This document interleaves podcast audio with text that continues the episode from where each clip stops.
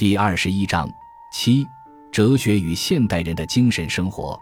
广义的宗教精神和广义的哲学精神是相通的，两者皆是超验的追思。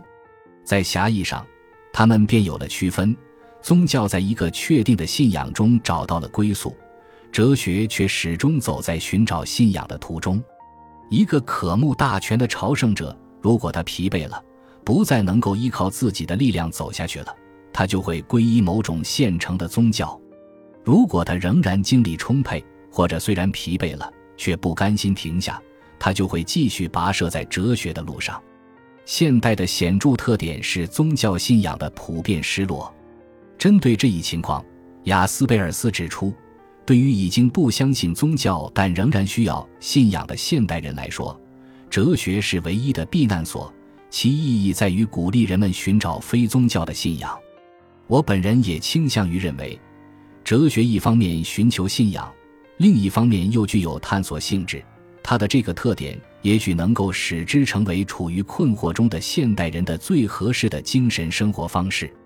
哲学至少有以下好处：第一，哲学使我们在没有确定信仰的情况下，仍能过一种有信仰的生活。哲学完全不能保证我们找到一个确定的信仰，他以往的历史甚至业已昭示。他的矛盾的本性决定了他不可能提供这种信仰，然而他的弱点同时也是他的长处：寻找信仰而又不在某一个确定的信仰上停下来，正是哲学优于宗教之所在。哲学使我们保持对某种最高精神价值的向往，我们不能确知这种价值是什么，我们甚至不能证实它是否确实存在。可是。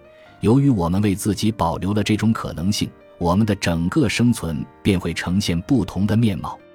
第二，哲学使我们在信仰问题上持一种宽容的态度。价值多元是现代的一个事实。想用某一种学说，例如儒学，统一人们的思想，重建大一统的信仰，是行不通的，也是不应该的。哲学反对任何人以现代救世主自居。而只是鼓励每一个人自救，自己寻求自己的信仰。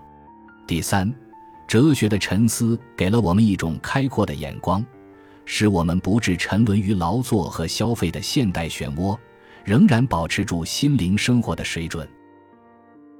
感谢您的收听，本集已经播讲完毕。喜欢请订阅专辑，关注主播主页，更多精彩内容等着你。